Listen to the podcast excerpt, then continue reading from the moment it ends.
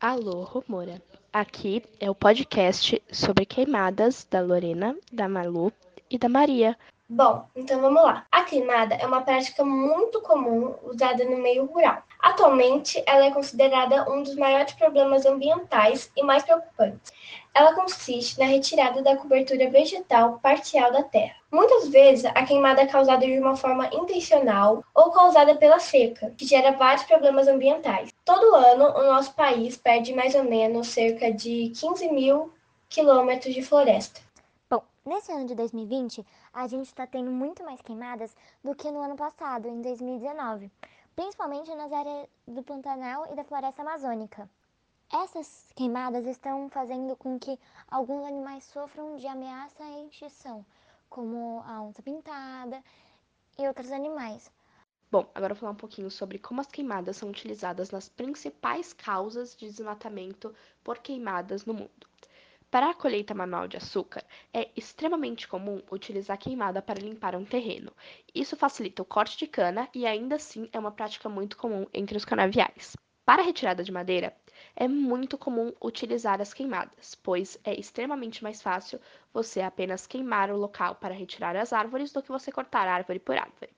Essa ferramenta de retirada de madeira faz com que as plantações que fiquem mais embaixo, como as gramíneas e os arbustos, sejam queimados por completo. Disputa de posse é quando dois proprietários estão brigando por uma terra e um, de forma intencional, joga fogo naquela terra para que o outro que está brigando por aquela terra não tenha como ganhar dinheiro em cima dessa terra, tanto por plantações ou pela indústria pecuária. Balão de festa junina. É muito comum nós vermos balões de festa junina e até fogos de artifício sendo utilizados como forma de comemoração às festas juninas. Porém, esses artefatos podem causar sérias queimadas em regiões urbanas, assim atrapalhando a vida de quem vive por lá. Vandalismo é quando nós provocamos de forma intencional uma queimada.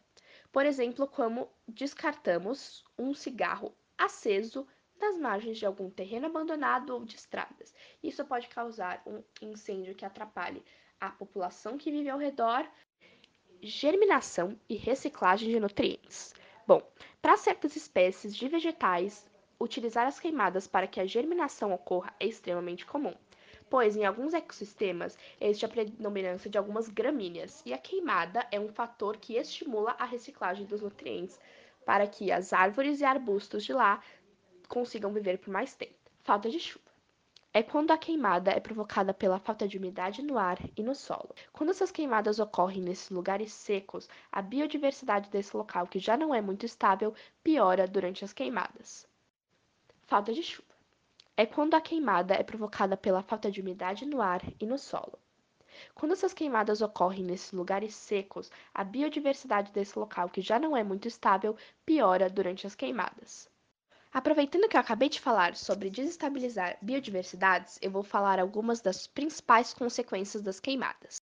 É muito comum nós vermos a mudança do equilíbrio dos ecossistemas depois de uma queimada, pois ela traz muitas, muitas consequências para o meio ambiente, como a desertificação ambiental, a diminuição de circulação de águas superficiais e subterrâneas e a mudança da temperatura e umidade do solo, que afeta a circulação das águas superficiais e subterrâneas e a fauna e a flora local.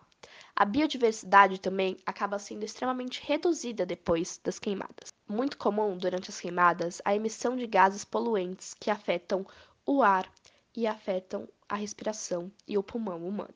Bom, aproveitando que eu falei um pouco sobre poluição do ar, eu vou falar um pouquinho sobre aquecimento global e efeito estufa. É importante sabermos que as queimadas são dos principais fatores que pioram a cada dia o aquecimento global. Mas é importante também diferenciarmos o efeito estufa do aquecimento global. O efeito estufa é um fenômeno natural que garante a temperatura adequada para a vida na Terra. Sem ele, era provável que nós não conseguiríamos estar vivos nesse planeta hoje, pois existe uma camada de gases protetores na Terra que fazem com que a energia solar entre mas alguma parte dela saia e outra fique, permitindo assim que o planeta tenha a temperatura ideal para a vida. Mas o aquecimento global engrossa essa camada de gases, permitindo assim que menos gases saiam, criando uma bolha de calor sendo assim, daqui a um tempo, nós provavelmente poderemos acabar morrendo de calor.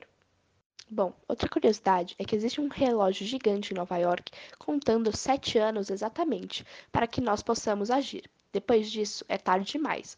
Provavelmente nós já não teremos como lidar com o aquecimento global. Bom, agora eu vou falar um pouco sobre os principais tópicos das queimadas na Amazônia.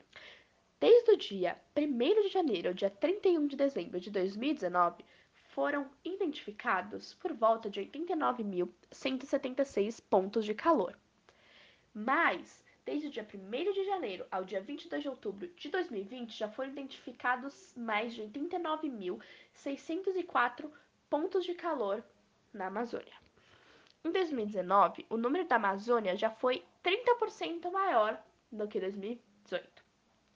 Bom, desde o ano de 1998, o ano que mais queimou foi o ano de 2004, porque eles tiveram 218.637 focos detectados. E o ano que menos queimou foi 2000, com 48.168 focos detectados. Agora vou falar um pouco sobre o número de queimadas na Amazônia por estado em 2020. No Amapá, foi o menor número de queimadas registrado, 484 queimadas até o dia 22 de outubro. Em Tocantins, tivemos 499 queimadas até o dia 22 de outubro. No Maranhão, 1.534 queimadas. Em Roraima, 1.812 queimadas. No Acre, 8.887 queimadas. Em Rondônia, 10.378. No Amazonas, 16.079 queimadas. No Mato Grosso, 19.077 queimadas.